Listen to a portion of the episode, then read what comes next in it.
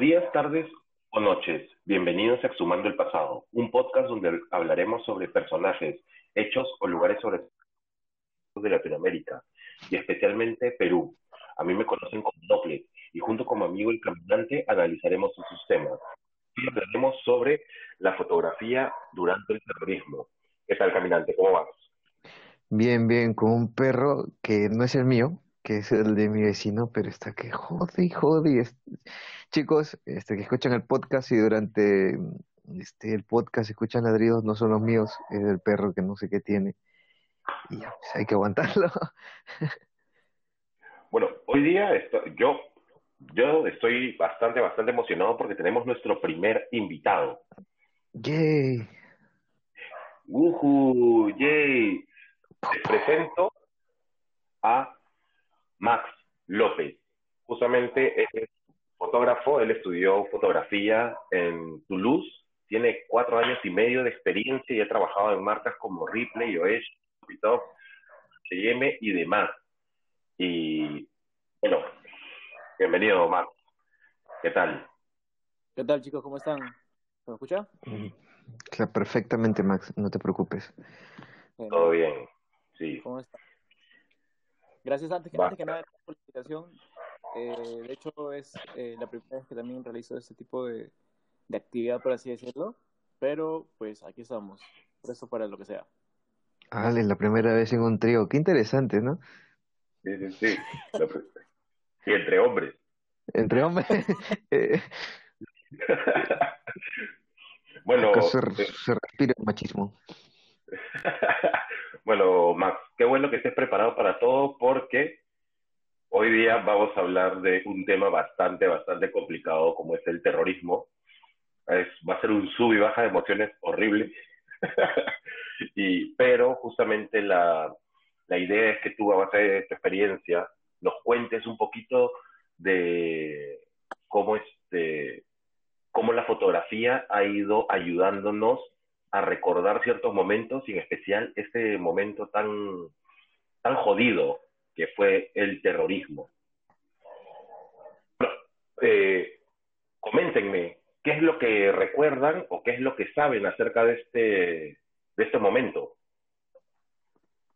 Bueno, yo al menos como, como parte de mi experiencia, yo viví el final del terrorismo, no como tal, mis, mis padres, mis tíos sí lo vivieron un poco más fuerte.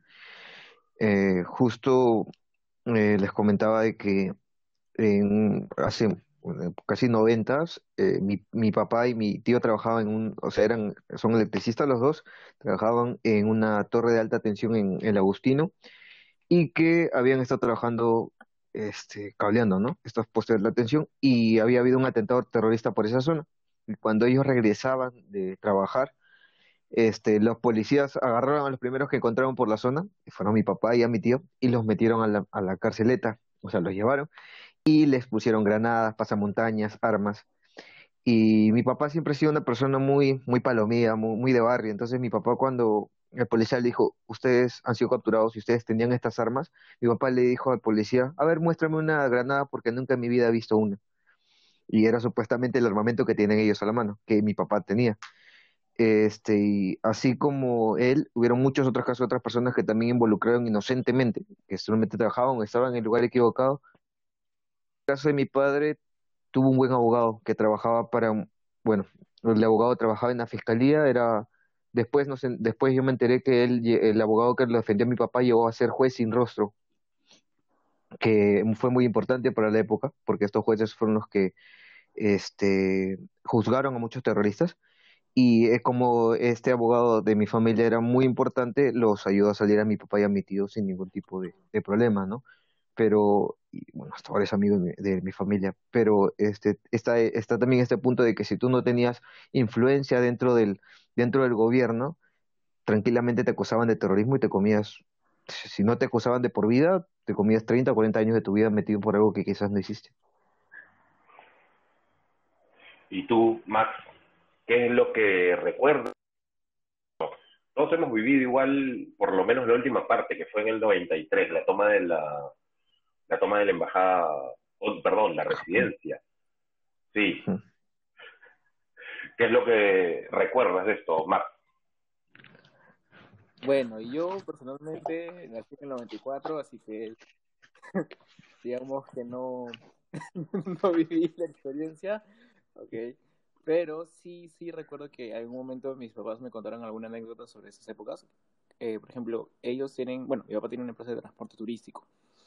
Eh, cuando, cuando recién, digamos, como que estaba, estaban planeándome, por así decirlo, eh, las rutas que ellos tenían eh, eran de Lima, por ejemplo, Lima, Paracas, Lima, Nazca y así. O sea, las rutas que tenían para poder transportar a los turistas y todo eso, en esas épocas eran más o menos así, ¿no? Como que un ida y vuelta. Y entonces, ¿qué pasa? Él, él me contó una vez que estaban de regreso de, Ica o Nazca, si mal no recuerdo, y era de noche. Y pues nos pararon a los dos y los hicieron bajar de la, de la camioneta y los apuntaron y te comenzaron a buscar de todo, o sea, entre todas la, las cosas del carro y todo, ¿no? Pero obviamente no encontraron nada, pero gracias a Dios tampoco pasó el caso como de, de, de, mi primo, que, que sí le pasó lo mismo, otra vez, otra vez que fue él manejando, pero se logró librar. Entonces también digamos que fue la, la misma, la misma experiencia del caminante. Entonces, yo personalmente, aparte de eso, con respecto, lo uno algo a mi carrera, pues digamos que es una etapa que, si bien es cierto, no es muy bonita recordar, por así decirlo, eh, digamos que es parte de. Y como fotógrafo, pues puedo decirte que sin, sin nuestra labor como tal, hubiese sido muy difícil poder tener esos registros, ¿no? que para bien o para mal nos hacen, o bueno, son parte de nuestra historia, hoy por hoy. Claro, en realidad este, es parte del, testimonio y me imagino que tú bajo, que, tú bajo esta, teniendo esta carrera como fotógrafo, también este, tienes testimonio de, de puedes guardar testimonio de ciertos hechos, ciertas, este, ciertos personajes y eh, justamente te invitamos para que tú nos cuentes de cómo es que un fotógrafo ve la fotografía como testimonio en historia. Eh, y... ¿Continúo? Dale, dale, dale. Sí, ok. Bueno, yo específicamente no me dedico a la fotografía tipo reportaje, ni documental, ni nada de eso. Eh, admito que sí, sí me parece súper interesante y me gusta. Y de hecho, pues en la fotografía, al haber muchísimas ramas, todos necesitamos saber al menos un poco de cada cosa, ¿no? Porque hay fotografía, por ejemplo, de moda, que es a lo que yo me dedico, bodas, eventos y en general, periodística, todo. Eh, a mí me parece muy interesante la periodística. ¿Por qué? Porque si tú tienes, eh, bueno, si te interesa bastante la historia o estar siempre al, al tanto de lo que pueda pasar en, en el día a día, pues es una manera de tú poder transmitirle a la gente en general la manera en como tú lo ves, porque de hecho, eh, ¿cómo podría decirlo? ningún fotógrafo, por más que tengamos la misma cámara, los mismos equipos, lentes y demás, no vemos de la misma manera eh, el, mismo escenario, por así decirlo, ¿no? Entonces, unos están atentos a una cosa, otros están atentos a otra, para unos es importante una cosa, para otros otra, entonces, cada quien tiene un ojo distinto y, pues captura los momentos de una manera como él los quiere capturar debido a, muchos factores, quizás lo que les piden, a lo que uno nos nace, porque a veces no solamente es una cuestión de, al menos en mi rubro, que es lo que es fotografía moda, a veces me veo limitado porque el cliente obviamente te pide una cosa, ¿no? Pero en ese tipo de, de ámbitos como lo documental, tú tienes que ser bien, o sea, bien pilas, siempre tienes que estar atento a cualquier hecho que esté pasando. Por más mínimo que sea, a veces esos, esos, eh, esas capturas que tú haces, esas tomas, eh, pues pueden hacer la diferencia en un documental, ¿no? Claro. Justamente cuando cuando cuando elegimos este tema, yo yo pensaba, sinceramente, tomarlos de otra de otra manera. Por ejemplo, este, yo es, yo veía fotos y, y he ido al, al LUM este, o a lugares donde tienen estos, este, este registro fotográfico y veía y decía, qué, qué pendejo hijo de puta el que tomó estas fotos, ¿verdad? Porque qué morboso este huevón para, para todos los muertos, fotos en, fotos en este eh, de muertos, de los asesinatos, entre otras cosas, y cuando empecé a hacer la investigación, me empezó a cambiar la visión de estos hijos de puta. Ya no era tan hijo de puta, sino a a. Son chingones tú, cabrones, que la camarita, ¿no? Tan como... Claro, yo los empecé a ver como paparazzis, una cosa por el estilo, que están buscando el morbo para tener este, para tener más, este, para que los contraten, para un Peter Parker, que le toma fotos a le toma fotos, viendo más talando la mano.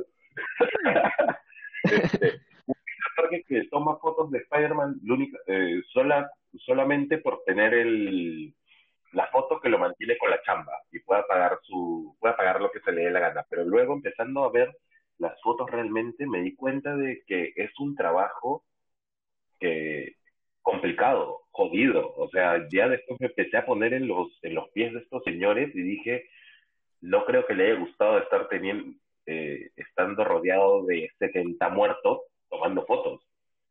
Después de una claro, eh, tomando fotos después de un coche bomba con la gente sangrando. Aquí justamente les estoy mostrando a, al caminante y a Max algunas fotos de, de, lo que ocurrió en ese entonces y, y es bastante y es bastante este, jodido, es bastante jodido y eso que no he encontrado las fotos más este más fuerte.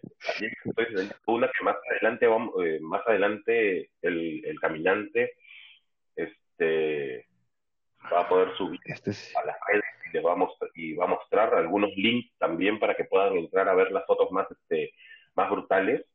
Pero bueno, también... Esta sí está bien fea, por Dios. Sí, esas fotos son brutales, escuchar testimonios, eh, pero bueno, igual estamos, eh, estamos en un lugar donde, aparte de hablar este, y chonguear, tenemos que hablar acerca de historia. Así que vamos a meternos un poco en esto y ver qué es lo que ocurrió realmente. Comienzo a contarles. La ideología formada en los pensamientos marxistas, leninistas, estalinistas y maoístas fueron la receta para comenzar un movimiento llamado Sendero Luminoso. Aproximadamente 80% de las víctimas eran quechohablantes. Como nos contaba el caminante, hubieron muchos inocentes, como tus familiares, pero el 80% de estos fueron en las zonas rurales. En los, en los 60, las, las dos grandes potencias comunistas rompen relaciones, la Unión Soviética y la China. Así que comienzan a haber diferencias entre los partidarios de las agrupaciones comunistas aquí en el Perú. Como ocurre después de todo rompimiento, siempre hay que tomar un partido. Y estas se fueron dividiendo en varias ocasiones. De este de estos pequeños grupos sobresale uno en Ayacucho, el cual en su periódico tenía como lema por el sendero luminoso de José Carlos Mariátegui. Ah, de ahí viene, justamente el nombre. Ellos estaban decepcionados nacional, argumentando que habían perdido el rumbo y que la idea que ellos tenían podía reconquistar el comunismo desde lo más bajo y hacerlo desde el Perú.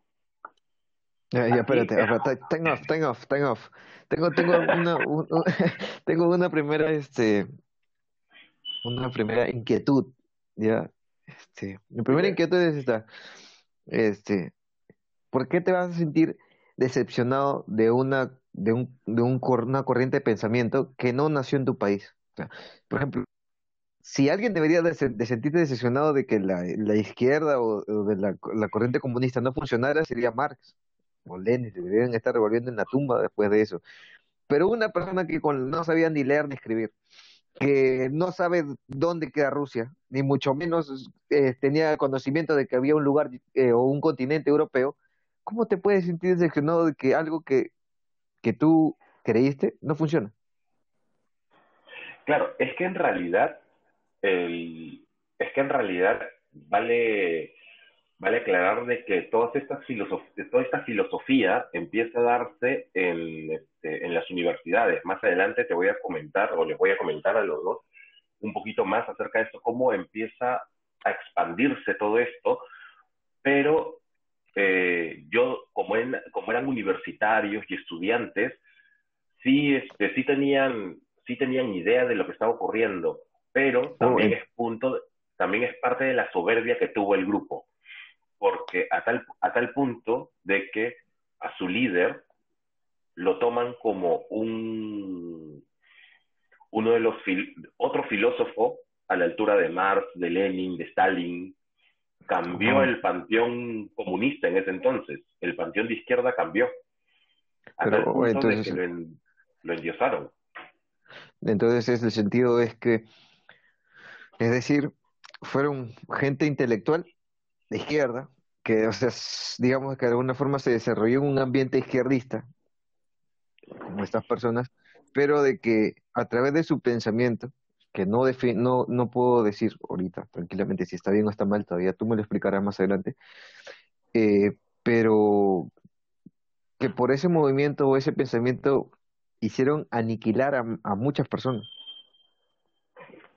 que no sabían nada. O sea, las personas no, si tú vas con una idea a una persona que es de bajos recursos, ella no entiende si es izquierda o derecha, si es centro, no le importa. A la persona, a la persona de bajos recursos lo que le importa es que tú le des un resultado que le beneficie a esta persona. Pero en este caso no le está dando, bueno, a largo plazo se vio que no, no fueron resultados, más bien ellos estuvieron como que en el medio de todo, fueron como en el limbo y a, la presión del Estado y a la presión de izquierda. Es que, sí, es que eh, tú me estás hablando un poquito de lo que, este, un poco acerca de lo que ocurrió después. Ahora vamos a empezar a, ver cómo empieza a trabajar este, este, este partido, por ser un partido, y, este, y cómo empieza a conquistar el campo. Es, es bastante interesante. Con flores. En los 80, en, en, en los 80 esta agrupación pasó de la teoría a la práctica, comenzando una guerra armada en las zonas más empobrecidas del Perú y comenzó a jugar un papel de protector en esas zonas, teniendo en cuenta que en ese entonces las zonas estaban olvidadas por el Estado. Ellos inician su partido en Huamanga, en Ayacucho, por lo cual ellos eran un grupo mucho más cerrado.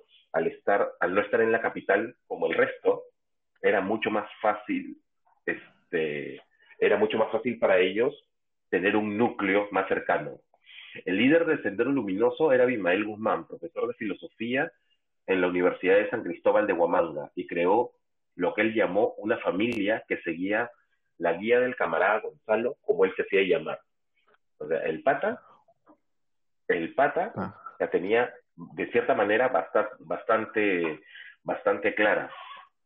Esta guía fue quien los ayuda a crecer eh, haciendo que sus militantes vivan junto con él el pensamiento estalinista y estos llegan a sentir que el presidente del, del presidente del y estos llegan a sentir que Abimael Guzmán ya era el presidente del país que se estaba construyendo con estas ideas y también lo llamaban Pucainti, el sol rojo. Y es ah, este, la, la idea para el creciente partido, a diferencia de otros movimientos izquierdistas, era el de ayudar a la gente más necesitada, más que era ayuda, que era el de ayudar a la gente más necesitada, como con, no, eh, pero lo hacían de, manera distinta. Los otros partidos comunistas lo que iban era dar donación, hacer donaciones, ayudarlos en el campo, pero lo que hizo el Sendero Luminoso en un comienzo era fue crear sindicatos para que la gente pueda participar activamente en la política de sus comunidades.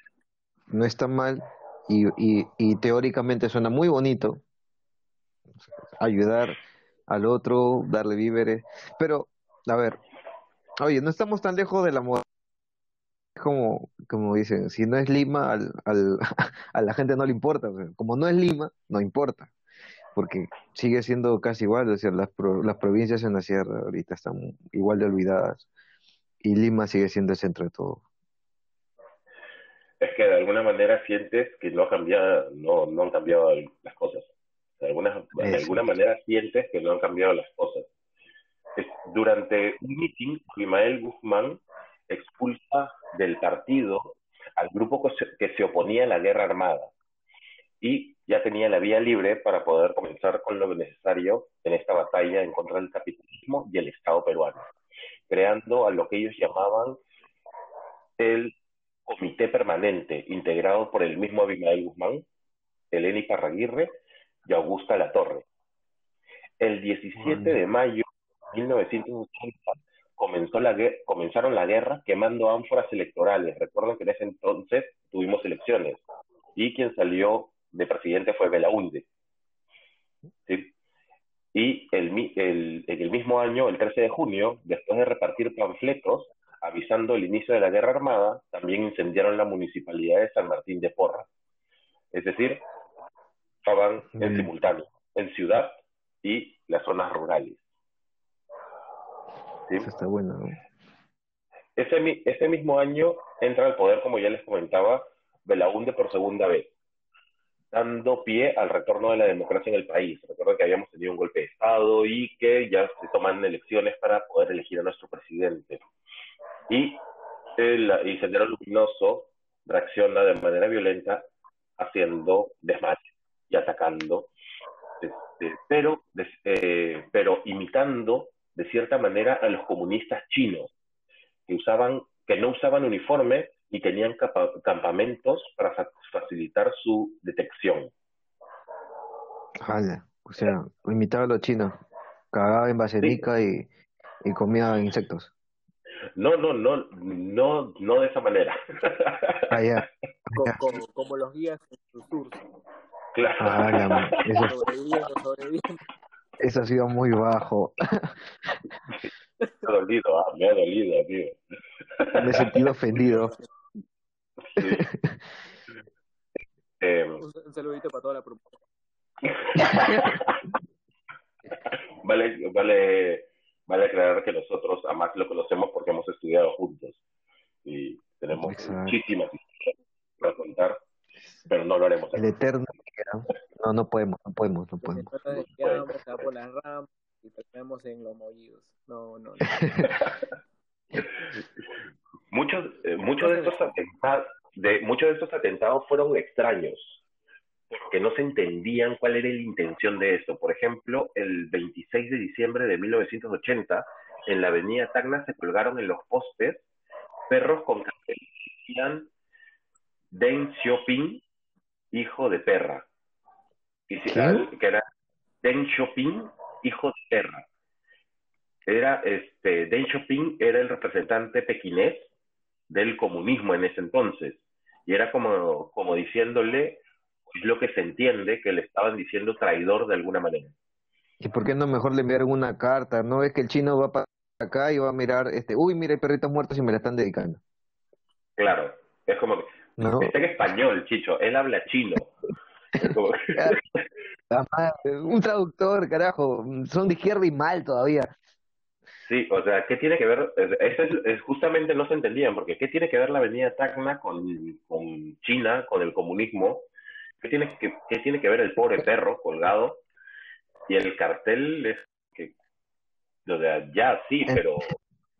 El chino lo único, y todavía le el nombre, ¿no? Bueno, gracias a esto, Belaunde declara el terrorismo como delito, pero minimizó a Sendero Luminoso solo mandando a la policía a intentar detenerlos. Pero también hay que tener en cuenta de que en ese entonces estábamos con la, eh, en guerra con Ecuador, así que las, Fuerzas Armadas estaban eh, bastante enfocadas en estos, en estos, este, en esta guerra, en esta guerra.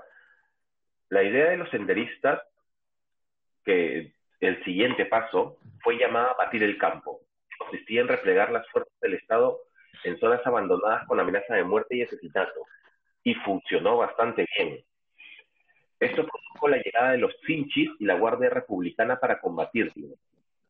Esto fue echar gasolina al fuego a todo lo que estaba ocurriendo, sin darse cuenta que, eh, que quienes estaban siendo más vulnerados eran los pobladores rurales que seguían siendo ignorados por los capitalistas, llegando a ser cada cinco víctimas en el campo moría una en la ciudad. Wow, está muy desequilibrado. Era muy, es que la guerra estaba haciendo allá, la guerra estaba haciendo allá y justo eh, era bastante, bastante, era bastante cruenta y la gente lo ignoraba. Aquí en la ciudad estábamos chidos. Estamos chéveres. Estábamos, hasta cierto punto estábamos, estábamos, este, estábamos, estábamos chill. La ignorancia por parte del Estado, las Fuerzas Armadas y la población ya no, eh, no fue solo no fue solo echar gasolina, sino fue echar fuego al fuego. Y comenzó el incremento de las víctimas en los Andes, dividiendo más aún el país. Los pobladores ya tenían que elegir un bando, creando arrasamientos. Es decir, si estabas por parte del ejército, llegaba Sendero, chao. Y si, y si elegías a Sendero, llegaban las Fuerzas Armadas y también chao. O sea, chao. El, es, no, literalmente era chao. Por ejemplo, este, justamente el caso de Uchurajay es el, es este, justamente la foto que les estoy enseñando a ellos, vemos unos cuerpos ahí en el piso. La cuestión es que fue la llegada de 10 personas, entre ellos, eh, ocho de ellos eran reporteros, habían camarógrafos también, habían fotógrafos, y en Uchurajay lo que ocurrió fue que un día antes, o eso es lo que nos cuenta el, el, el, eh, el CBR, la Comisión de la Verdad y Reconciliación, un día antes habían encontrado un terrorista en este, en este lugar y lo habían luchado. ¿Cómo llegan esto? Al día siguiente llegan este grupo de, de fotógrafos y de reporteros junto con un guía y un traductor y sin preguntar los mataron pensando que eran senderistas viniendo a vengarse. no absolutamente nada. Es más, hay unas fotos que a mí me parecen, entre, de comillas, bonitas, hardcore, porque estás viendo que los están interrogando, pero están interrogando qué están haciendo, qué quieren, muéstrame sus cosas, boom, les empiezan a dar este los les disparan y puedes ver la secuencia de cómo el pata va cayendo después del balazo y él lo único que atina es tomar las fotos sus últimos segundos. Y luego tenemos esta foto que, les estaba enseñando, que es, este, que es después de que los exhuman, porque por miedo los entierran. Muy pocos saben esta historia es hasta cierto punto bastante conocida, pero lo que muy pocos saben es que después Uchurajay desapareció, porque Sendero Luminoso lo arrasó en múltiples ataques. Y también se dice que hasta los mismos militares los atacaron. Pero es que llega el punto en que tienes que atacar a ciegas. Pues, no, o sea, llega el punto en que ves personas y en verdad tú ya no sabes si son amigos y enemigos y se, termina transformando en un, Half-Life. claro, se debe matar o, matar o morir. Claro, es este. sí. Es, sí, de, de, alguna manera es como. Qué rica referencia, High Life. Dispara, sí. No. en realidad. no, este. Pero bueno, las, las fotografías son bastante. Este, son más, como te digo, son bastante crudas ustedes están viendo cómo va cayendo la cámara. y... Pero fotógrafo que se respeta, toma la foto. Exactamente. En, espasmos. Exactamente. El pata, hasta su, hasta su último segundo de vida, cumplió con su labor de fotógrafo. Eh, hasta, sí, y es este y es loco y, justa, y justamente también nos, nos hace ver de que hay este fotógrafos de guerra este reporteros de guerra que van y están ahí dentro de la cagada dentro de la cagada Están con los bombazos, con... con ah, yo pensé que estaban... Dije, mierda. No, no. Es otra cagada. Y sí, o sea, este es, es bastante es bastante interesante cómo esto fue este recopilado recopilado y la cámara se había enterrado junto al junto al fotógrafo, así que después de sumarse se encuentran estas estas fotos. Muy frío, muy crudo, muy muy salvaje. Sí, bastante, bastante bastante salvaje en realidad. Y bueno, esta este como les digo, esto conllevaba prácticamente la desesperación, la perdón, la desaparición de la población masculina en los, en los poblados atacados, ¿sí? Y las mujeres tuvieron que tomar papeles que de alguna forma no se les estaba permitido en ese momento, como alcaldesas o ronderas, y también este, resaltamos ciertas, ciertas mujeres que hasta cierto punto toman este poder y muchas de ellas tenemos casos que hasta el día de hoy siguen buscando a sus familiares desaparecidos. Mm. Lo siento, el perro. Sí, el perro está también está triste. Claro, han matado a su familia, le han colgado cholo. ¿Por qué se manifiesta? Otra agrupación que en plena guerra armada fue el movimiento revolucionario Tupac Amaru. También haciendo de las suyas, el MRTA, exactamente. También haciendo de las suyas por la sierra peruana. 1985, con la llegada de García al poder, el MRTA le da tregua al gobierno de, con la idea de poder integrar la democracia posteriormente. Y el en el MRTA juega a dos bandos en muchas ocasiones, como enemigo y como aliado de los mismos enemistas. Y este, Peri García intenta luchar contra el terrorismo no poniendo medidas militares como la hunde, sino medidas sociales para erradicar la pobreza en los sectores rurales más afectados, pero la mayoría de, pero la, la respuesta fue la masacre de varias comunidades andinas. Se les dio préstamos, se les dio este, ayuda social, entre otras cosas, pero ya era demasiado tarde, lógicamente. Si hubiera sido 10, 20 años antes, Sendero no hubiera podido avanzar. Pero, justamente, aquí ya este... Para variar para Perú. Hablan entró tarde. De alguna manera, de alguna manera. Sí. Pero hubiéramos comenzado a hacer colas antes también. Es muy probable, es muy probable. O quién sabe, para tu. Bueno. Para, para sacar tu, tu préstamo a costo cero.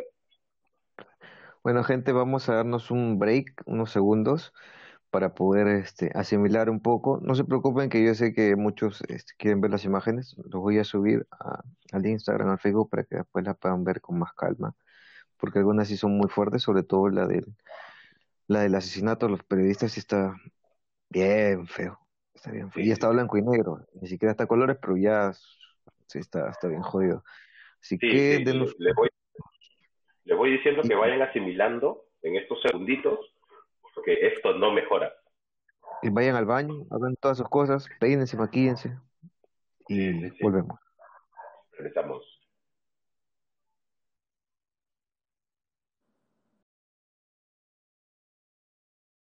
Volvimos, gente. Ya han pasado, han pasado unos segundos, así que retomamos con la, con la historia. Estamos listos para más sangre, más sudor y más fotos. Básicamente básicamente. En junio de 1986 hubo un botín en tres cárceles simultáneamente, donde se encontraban los terroristas. La cárcel de, mujer, de mujeres de Santa, Santa Bárbara y las cárceles de hombres de Lurigancho y El Frontón. García da la autorización para que las Fuerzas Armadas entren a, a estas cárceles y los resultados fueron la muerte de centenas de presos en las tres cárceles. En 1987 las Fuerzas Armadas empiezan a ingresar a las universidades San Marcos, la UNI y la Cantuta. Y ya era una cuestión de, este, de que entraban violentamente cuando se les enojaban. Y a finales de este, de este año, los revolucionarios parte, la parte norte de la selva peruana y el Estado le da el poder político-militar de la región de San Martín. Así que no estamos hablando solo de quechohablantes que son, son afectados, sino también de, este, de las comunidades selváticas, lo cual es más gente en desesperación por tomar partido. En 1988 los, los subversivos se, uh, comenzaron a imponerse al poder y realizan reuniones del primer Congreso de Sendero Luminoso en Lima, donde tomaron varias decisiones. Eh, una de ellas fueron los, las referentes al equilibrio estratégico. Es decir, ellos afirmaban que tenían un poder equivalente al del Estado peruano y a las Fuerzas Armadas. Los humos se les subieron al techo. Ala, ni que fueran de esta guerra. No, este, digo, este, qué, chévere estos desgraciados para. Bueno, pero es que hasta cierto punto tenían este, este poder por lo que estaban también. ya tenían el poder en la sierra. Sí, es, que tenían un poder bastante grande, pero no equilibraba al, al de al de los este, al del Estado. No llegaba a equilibrar al del Estado y eso como como dice, escuché a, un experto que decía, ellos le dieron mucho a la máquina, le dieron mucho al motor y lo fundieron. Ese fue su, ese fue su talón de Aquiles de, en ese momento. Y, este, y ahí es donde Abimael Guzmán, este, donde Abimael Guzmán dice, el costo de la revolución será el de un millón de muertos el pata.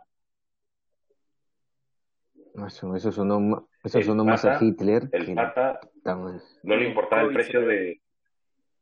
¿Qué dijiste? Ni el COVID se atrevió tanto. No, no, no, no. El pata ya, el, pata dijo, no importa cuántos muertos, no importa cuántos muertos hayan, pero vamos a ganar. A finales de, 1989, García entregó en Ayacucho el primer cargamento de armas a lo que se le llamaron comités de autodefensa. Ahí es donde se empieza a armar a, a los mismos comuneros para que vayan a defenderse en contra de estos, de estos señores. Y en marzo de 1999 se funda el GEIN. Por fin algo bien, algo bien, con la misión de capturar a la élite senderista, a la Abimael y a toda su cúpula. Mes y medio después se encontró en Monterrico una material senderista, no solo pintas e imágenes, sino también archivos y documentación vital para la, para la investigación. Y en, en el 91 se encontró en San Borja un video de la cúpula terrorista toneando el ritmo de Sorba el griego. ¿Verdad? Chicos, les, les, vamos, les vamos a poner este... les vamos a dar el link de, de este video de la cúpula y... Es el era el reggaetón de, de izquierda, así, pero de, allá de la madre patria.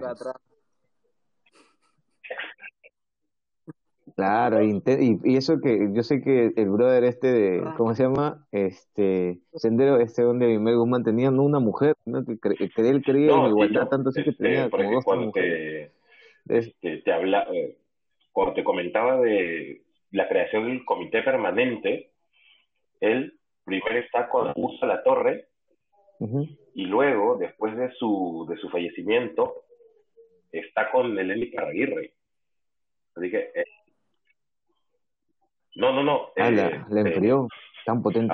Augusta muere en uno de los de los atentados, eh, perdón, en una de las de los enfrentamientos que, que tuvieron. Ah. Pero no se quedó atrás y se hizo la otra. El, el pata, el, el pata no aquí, Sí, sí, pipiléptico, pero, ya estaba viejo. Cuando llegué a, ver el video, después de haber leído todo lo que he leído para hacer este para hacer la investigación, verlo al hijo de puta bailando, toneando, es feliz, riéndose, me dio una rabia, no sabes, no sabes. Es que tú lo ves feliz, chongueando, el padre está, eh, eh, eh, al ritmo de la música. dices,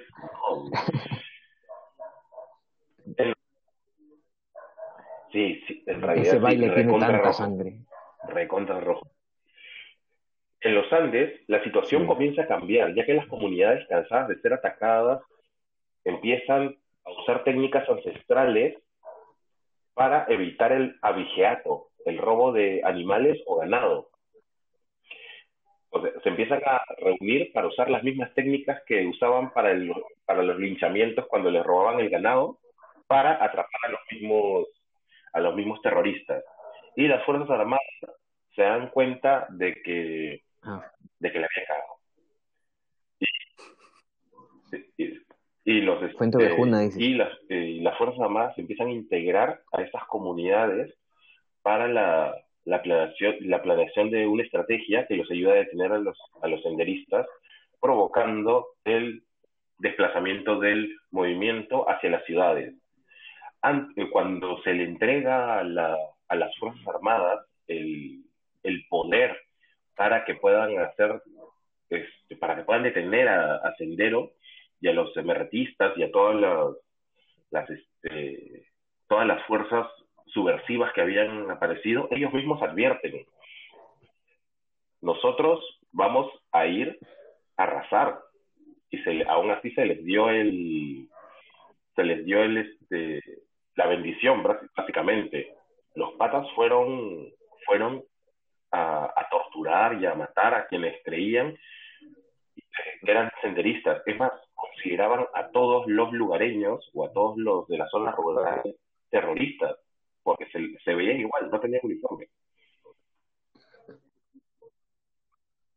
Pero es que ahí viene un punto en que, o sea, si a una persona que de por sí ya está traumada por lo que ha visto, por lo que ha pasado, por haber perdido familia, hijos, padres, hermanos, le das un arma, esa persona ya psíquicamente no está bien. Y esa persona lo que va a hacer es, si tú le das un arma, es darle la motivación como decirle, ¿cómo? Exacto, o sea, eso va a pasar, va a agarrar el arma y al primer huevón que vea, le va a meter un tiro y ya. Sí, y eso es lo que eso es lo que causó el Estado, al darle armas a personas que mentalmente no están bien y físicamente no están preparadas para el uso de cambia esta idea y en vez y y las Fuerzas Armadas empiezan a entrenar y ayudar a estas comunidades.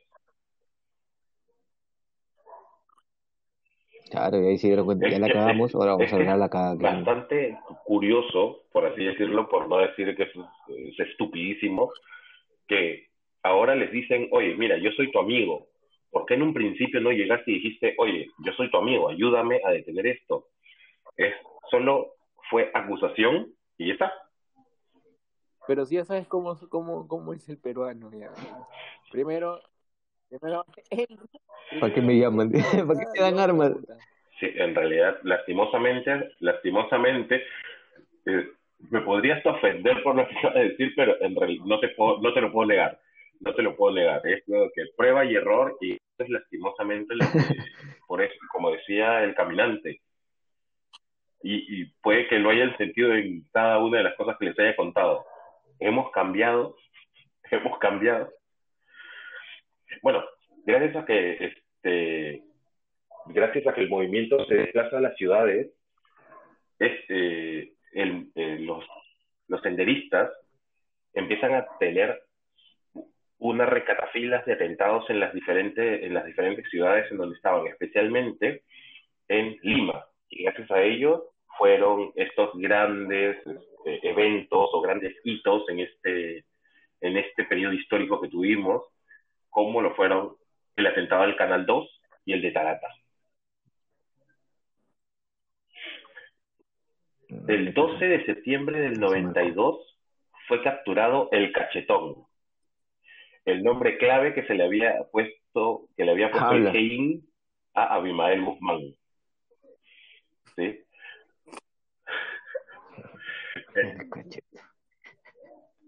Bueno, menos tienen chifa para ponerle los nombres, ¿no? A pesar de que toda la cara que he hecho, porque era el asesino, el reclutador de niños, el, maldito perros, ¿no? Era el nombre clave por si acaso se filtraba la información y imagínate, estás leyendo un terrorista leyendo un informe y si te hablan de un cachetón. Tú dices, ¿quién, es, quién será ese, ese tipo? Claro. Ah, a, lo, a la señora acá dices.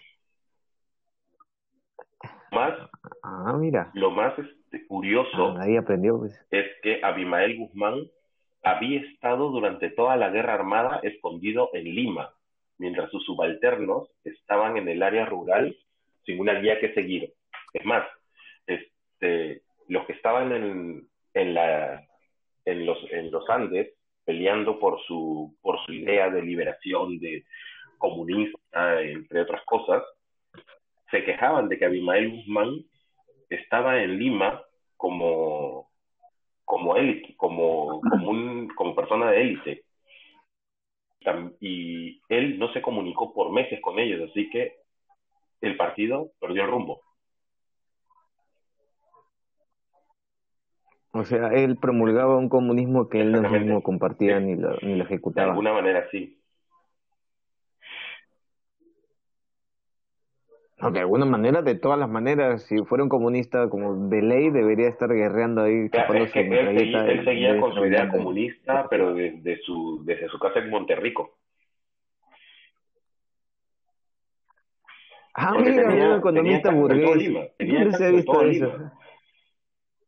Se encontraron varias casas con, con esta, este, con panfletos, con información de estos, este, de los, de, de estos terroristas y este y se, y se le atrapó ahí en una en, la casa de una de una bailarina. Ah de la chica esta que ahorita está en Estados Unidos verdad claro. Que hace poco salió de la cárcel. Ahí está eso saludar al congresista al periodista y al una, eh, pueden, encontrar en, en YouTube que también se le hizo una entrevista al a, uno de los que captura a Abimael Guzmán y me parece bastante curioso porque a él lo, eh, a él lo capturan y él estaba asustado porque pensaban que era otro grupo terrorista que lo quería matar, que ya lo había atrapado. Dicen que lo, lo calmaron y se presentan somos la somos del GEIN, usted está bajo arresto y, y Abimael Guzmán con sin sin sal en la cara dice, no sabes lo este el daño que le estás haciendo a la revolución eso eso dijo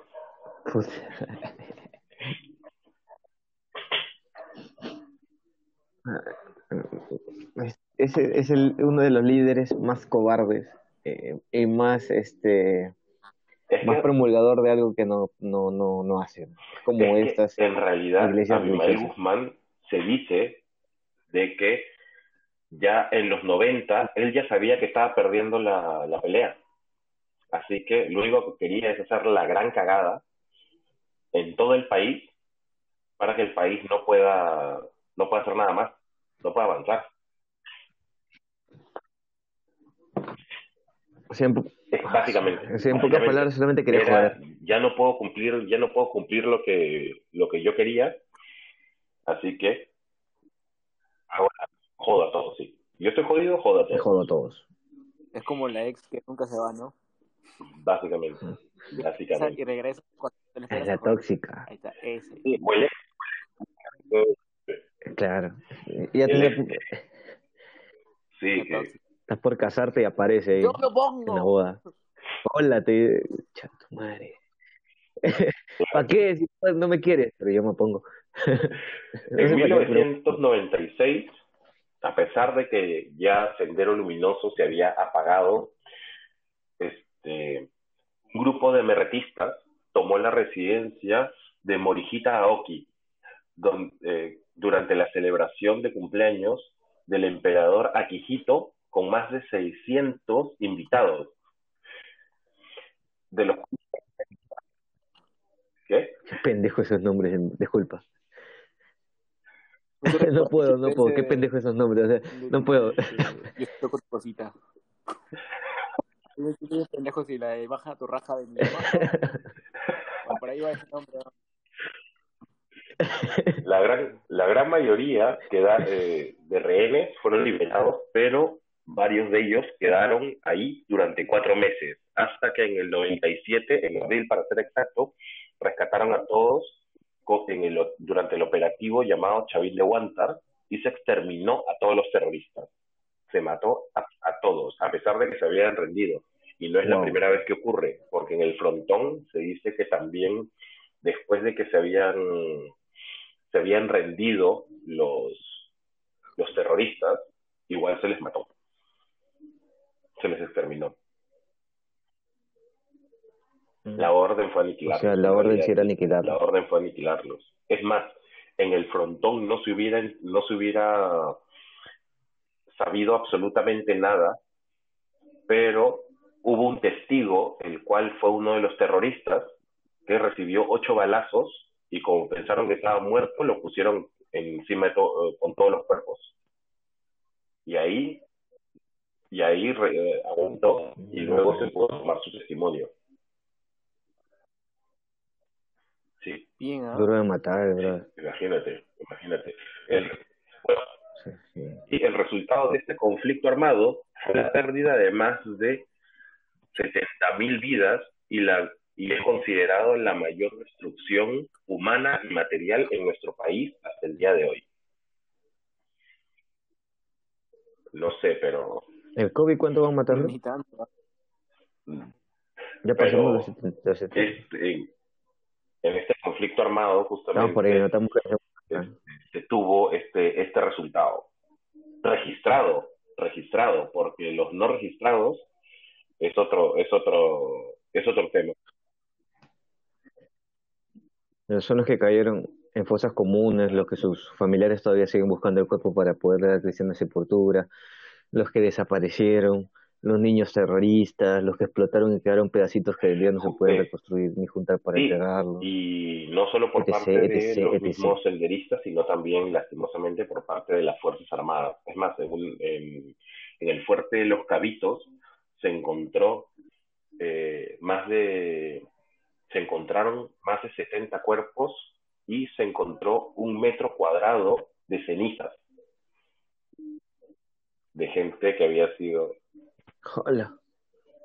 Un metro cuadrado, o sea, ah, imagínate cuántos cuerpos entran en un metro cuadrado calcinados. Exacto. Exacto. Básicamente. Como un saco de arena para gato. Horrible, horrible comparación, pero básicamente. ¿Qué va a ser el infierno, ya tienes ahí. Se sitio, ¿ya? sí. Pero bueno, toda esa historia, en su gran mayoría, no se recordaría o no se sabría de ella si no, no tuviésemos un el lugar de la memoria donde se pueden ver todas estas, este, todas estas fotografías y toda la recopilación, gracias a la fotografía, porque en ese entonces, en los ochentas, tampoco es que todos tuvieran una cámara, una cámara, no tenían un smartphone, un celular para, para grabar, así que este, todas son fotografías en, en blanco y negro y, y es bastante y es bastante este perturbador el trabajo que deben haber hecho estos estos señores como por el justamente el, el trabajo que la, la índole del trabajo que, que, tienen que hacer. O sea tienen que ir a tomar fotos de, de muertos destrucción destrucción por todos lados por todos lados. Sí y, y en realidad no solamente creo que eso eh, o sea bueno en, en sí sí no pero quizá algunos lo hacían por, por necesidad, otros porque de verdad querían eh, dejar un legado, por así decirlo, ¿no? Pero en su mayoría, pues supongo que habrán sido personas que fueron mandadas. Y lamentablemente sufrieron las consecuencias. De hecho, eh, aún, aunque no hubiese sido así, de hecho que es la, carrera como tal es difícil y en, en esas ocasiones o momentos que, que pasaron hace años, más aún, cuando ni siquiera había equipos como que para, digamos, eh, tú puedes hacer una foto a 200 metros, 300 metros. Entonces, no había tanta tecnología como la hay ahora. Y sí, o sea, nosotros, o sea, hablo por mis colegas en aquellos tiempos, pues, ¿no? Eh, se exponían bastante. No, la mayoría de, fotos incluso necesitabas hacerlas de cerca porque si no salían movidas o, no salían bien, no sé, no sé, o sea, la foto no salía nítida como tal. Eh, en esos tiempos no había ahorita, entonces obviamente hay mucho más riesgo, o hubo mucho más riesgo para el en aquella época que en la actual. Hoy en día, pues un lente de esos que te permite hacerlo a, hasta un kilómetro de distancia y no pasó nada. La azúcar. Entonces, sí, la bazooka, ¿no? Y no pasa nada. Pues, lo que, los lentes que se usan pues para grabar ahí en, para, perdón, para, para hacer fotos en, en en la selva, o, perdón, en África, ¿no? A los leones, a los animales salvajes, pues básicamente. Ya, ese tipo de cosas antes no había. Claro. Entonces, el fotógrafo sí tenía que ir y jugárselas, ¿no? Pero para que veas que también a veces incluso ni, se les reconocía el, bueno, la autoría, por así decirlo, ¿no? Porque, como les siempre digo a la gente, ustedes ven una foto, pero no ven lo que hay detrás de esa foto. Ya sea incluso hasta una foto de un perro. Esa foto del perro, atrás hay una historia de por qué fue hecha, cómo fue hecha, quién lo hizo. Y sobre todo quién, ¿no? En este tipo de casos. Eh, muchas veces somos anónimos y no se nos da el reconocimiento que se nos debería dar. Porque nosotros, en cierta manera, con nuestras fotos que nosotros hacemos, pues estamos dejando un legado, estamos, estamos mostrando lo que fue la historia en aquellas épocas duras, feas, frías, pero es parte de nosotros y eso es lo que lo que tenemos que nosotros mostrarle a la gente para que entienda que en algún momento hubo este eso y que Dios no quiera pues no vuelva a pasar, ¿no? Yo tengo una, una duda, sobre todo en, la parte del fotógrafo. ¿Cuán eh, tienes que despersonalizarte para poder tomar una foto? O sea, porque digamos, si es una foto como esta del terrorismo, pues, al menos que no tengas sentimientos, este, te debe causar algún tipo de secuela, trauma, o al menos moverte el, hecho de tomar tantos, como hemos visto en las imágenes, fotos de cuerpos. Y así, así no fue el caso, ¿no? Por ejemplo, eh, yo sé que tú estás más inclinado a lo que son las modas, pero si ves una mujer muy bonita, es como que le tomas una foto sin, sin llegar inconscientemente a sexualizar a la mujer, sino tomar la belleza de la mujer, ¿entiendes?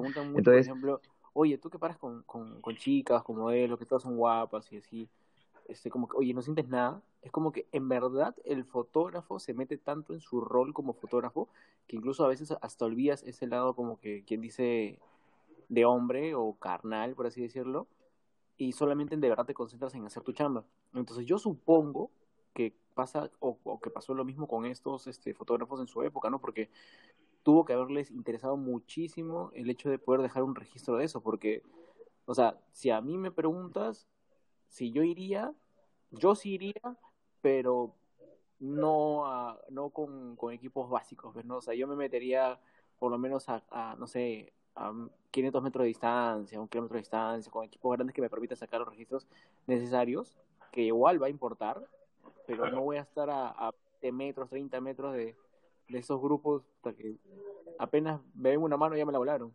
Claro. O sea, no le van a tomar un close-up ¿no? Literal, es como que, hola, ¡pum! Claro. me volaron, ¿entiendes? No, tampoco, tampoco.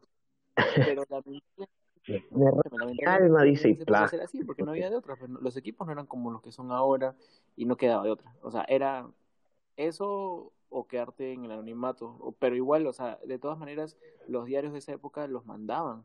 Y quizá por la necesidad, por toda la situación que pasaba, la crisis que hubo, eh, quizá a esos fotógrafos que tenían también familias, hijos, esposas y en general, o sea, de alguna u otra manera, pues eso era su sustento, ¿no? Uh -huh. O sea, prácticamente era como que tengo que ir porque tengo sí, que ir. Es muy cierto. Una claro.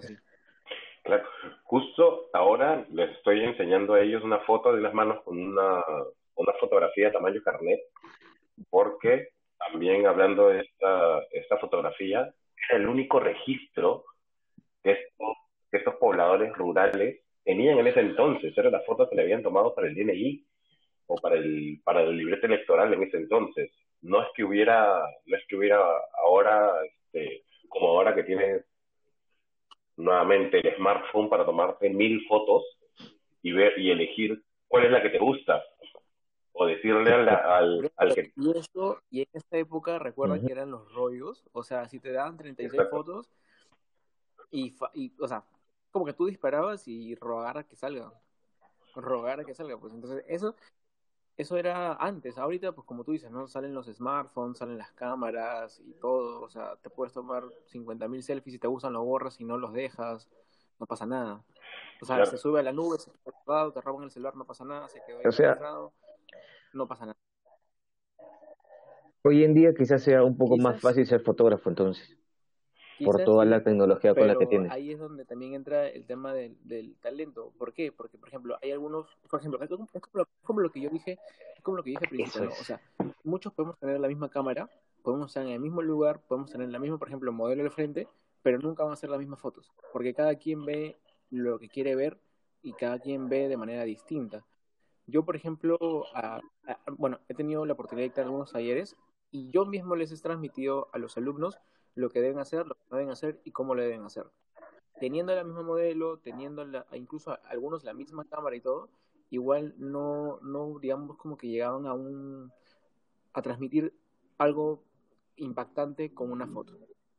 Para tú poder transmitir algo impactante con una foto, en mi caso, bueno, en mi rubro, es una cuestión de más, que tiene que, que bueno, que va más allá de solamente dar un clic. O sea, tú tienes que conectar con la persona, tienes que hacer que esa persona se sienta bien, que fluya contigo. Entonces, puede fluir conmigo, pero quizá con ellas, con ellos no fluía. Entonces, cada quien transmite en su foto lo que hizo en ese momento. Entonces, eh, por eso es que hay unos que cobran más, otros que cobran menos, eh, unos que de verdad tienen un trabajo que tú dices, wow.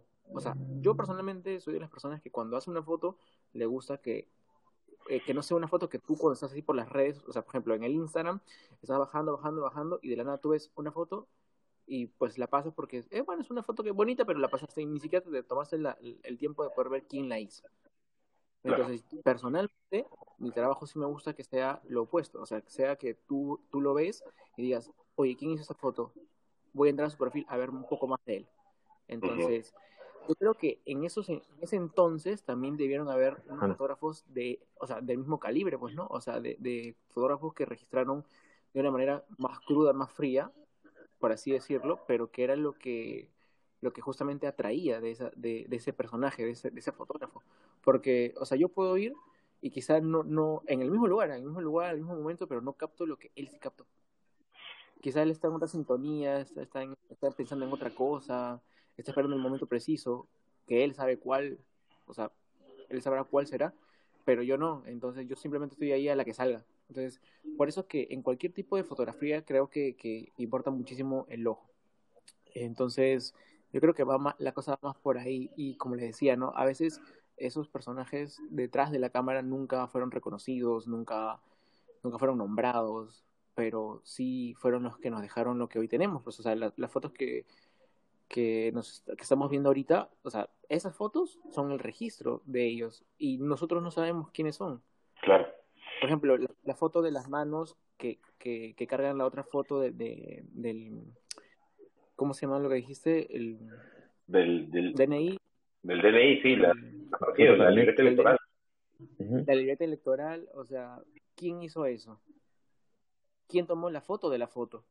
Claro. Entonces, ¿quién le dijo a la persona esta, extiende tus manos, pon la foto ahí, yo la tomo, en ese ángulo? Porque también eso es transmitir, ¿ah? Porque esa, esa foto, por ejemplo, en específico, estás eh, ahí están componiendo una foto.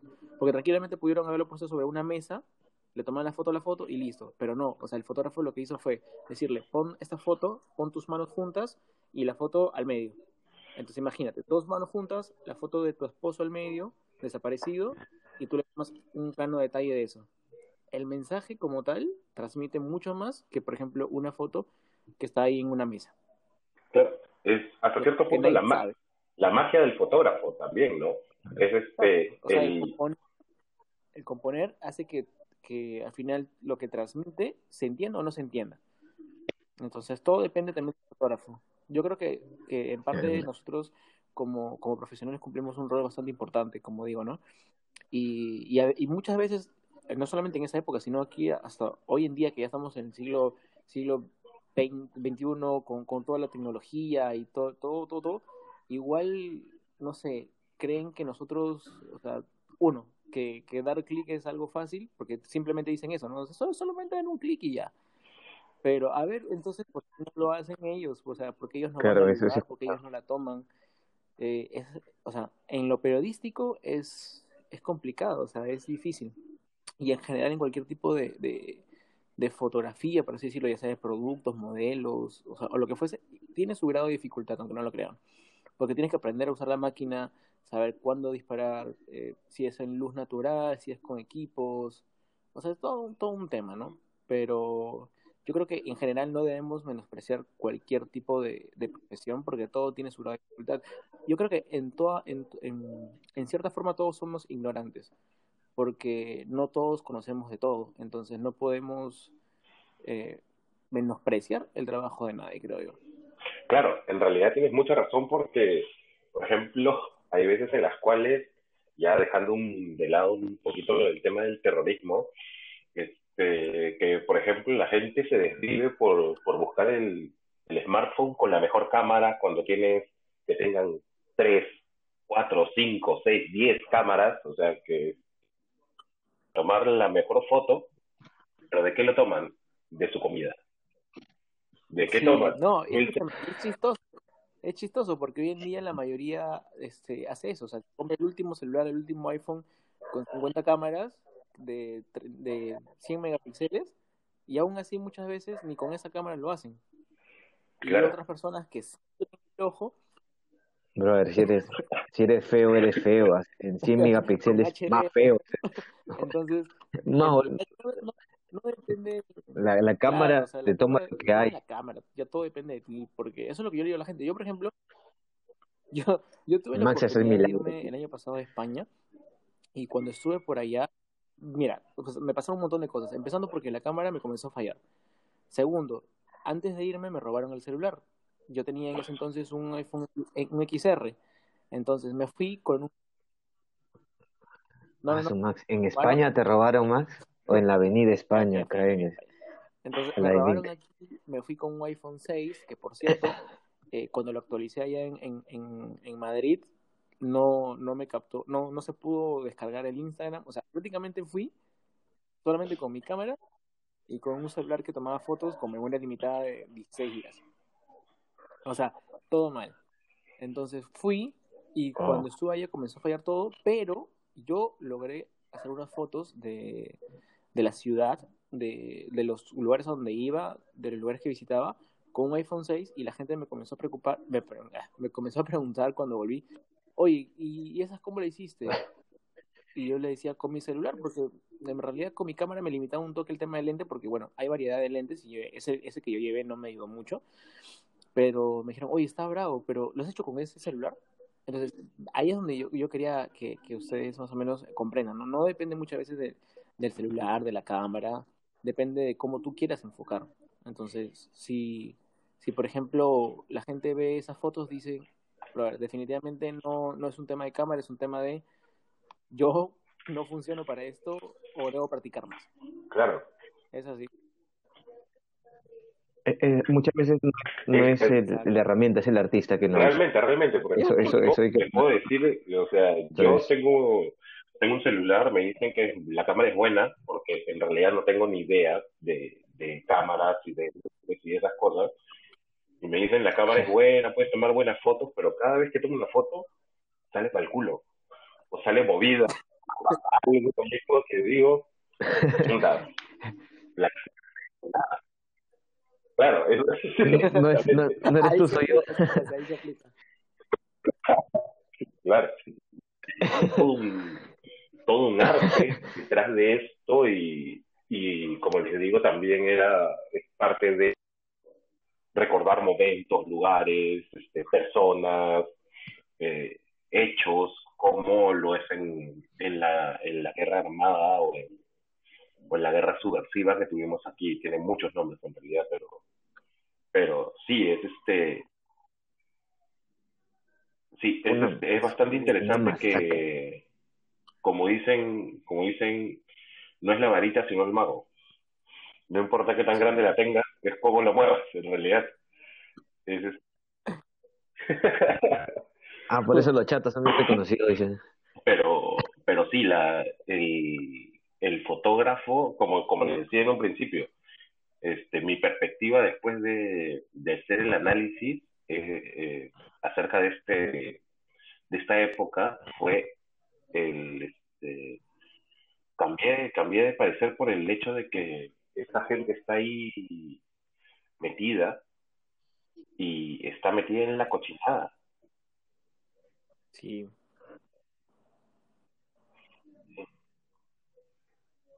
Pero, bueno, esa pasión, o sea, yo, o sea, tienes que hacer, tienes que hacer lo que verdaderamente te apasiona y vas a ser bueno en aquello en lo que verdaderamente tú lo sientas como tuyo. Y es, por ejemplo, lo que pasa con estos fotógrafos. O sea, ellos descubrieron que con la cámara podía hacer un arte que transmitiera quizás todo aquello que ellos sentían y que en palabras no lo podían decir. Pero en una imagen a ellos les queda perfecto para poderla transmitir. Es como un artista, como un pintor, creo yo.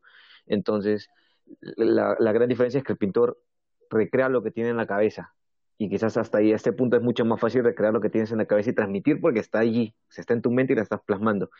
Un fotógrafo tiene que transmitir a través de lo que ya encuentra hecho en una sociedad o en un campo, en donde sea. El fotógrafo, o bueno, la cámara es como una especie de, de máquina de tiempo, como una, una especie de máquina de tiempo.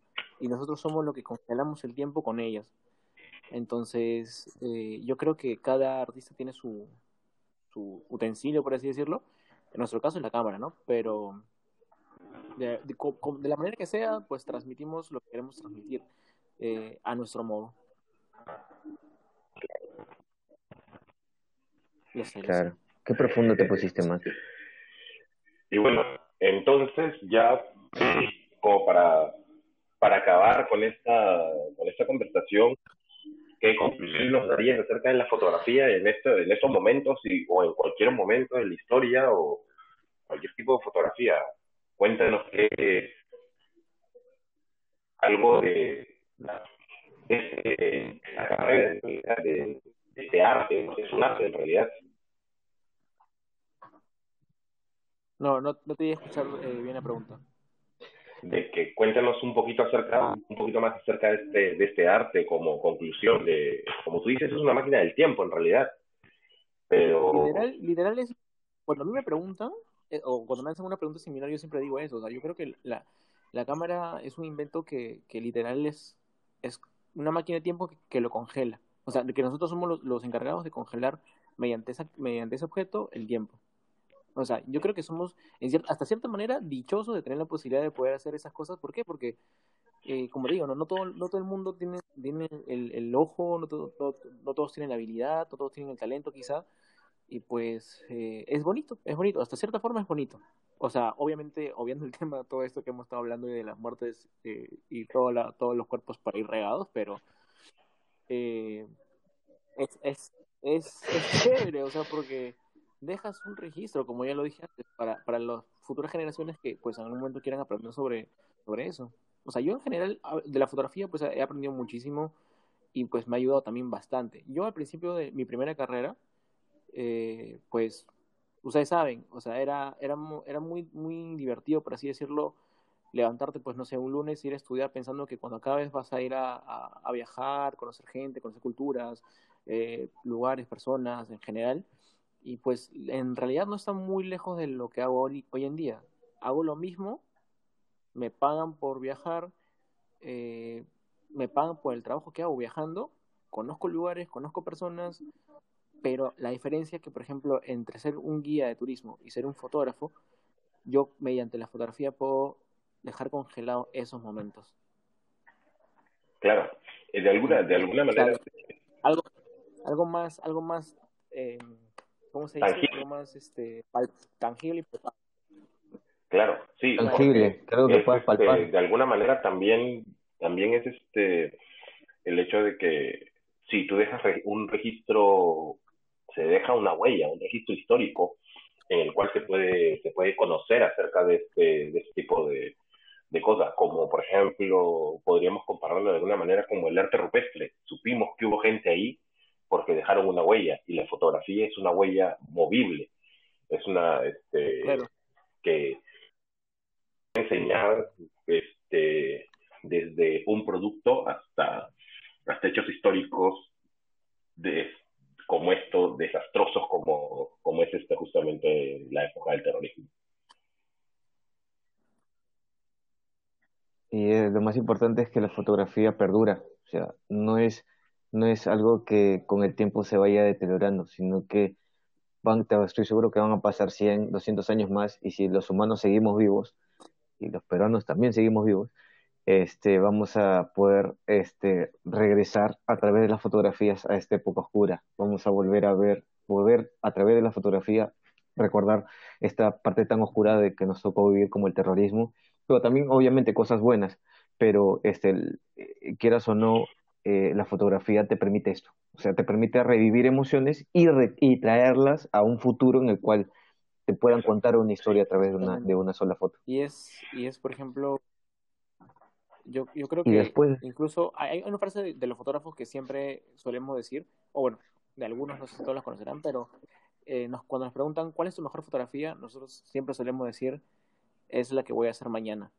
Porque de verdad uno nunca sabe, al menos nosotros no sabemos cuándo es que vamos a hacer nuestra mejor foto o nuestra foto que nos va a llevar al, al, al reconocimiento, pues no, porque por ejemplo, hay fotógrafos que luego de hacer una foto se hicieron mundialmente famosos, solamente por una.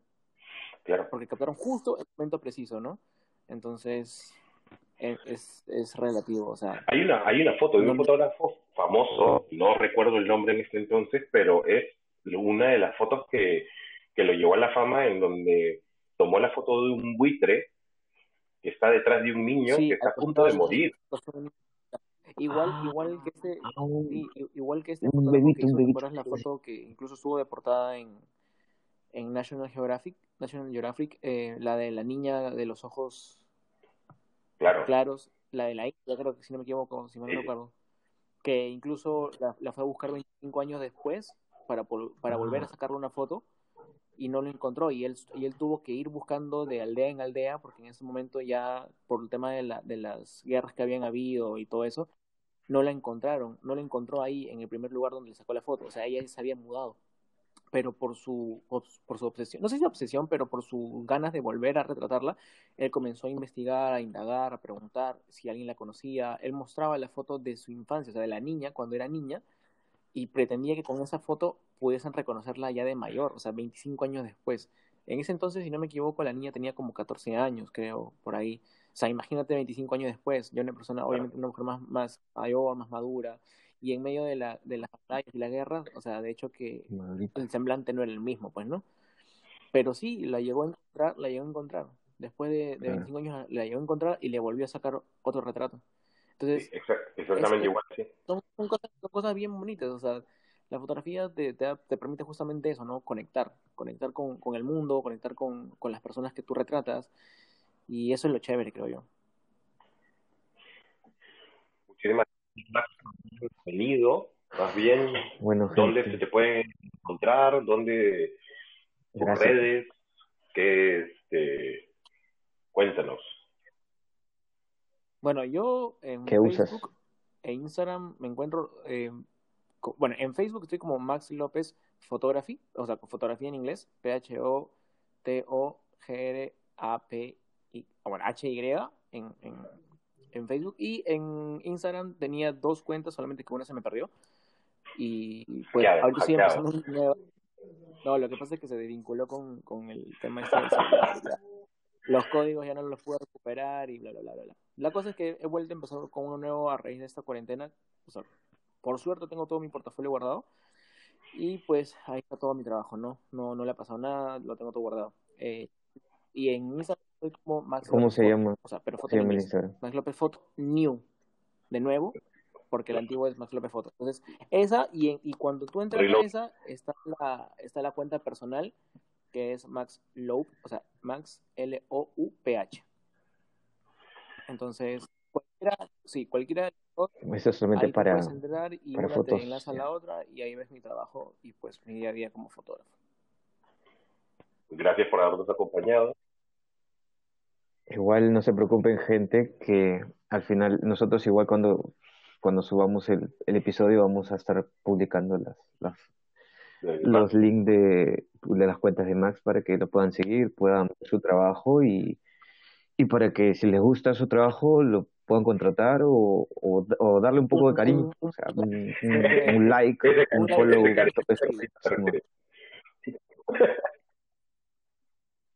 Claro. Cariño, cariño, pero bueno, pues no, no, no que... Nada, ha sido un súper gusto haber sido invitado a, a esta conversación sobre el tema del terrorismo.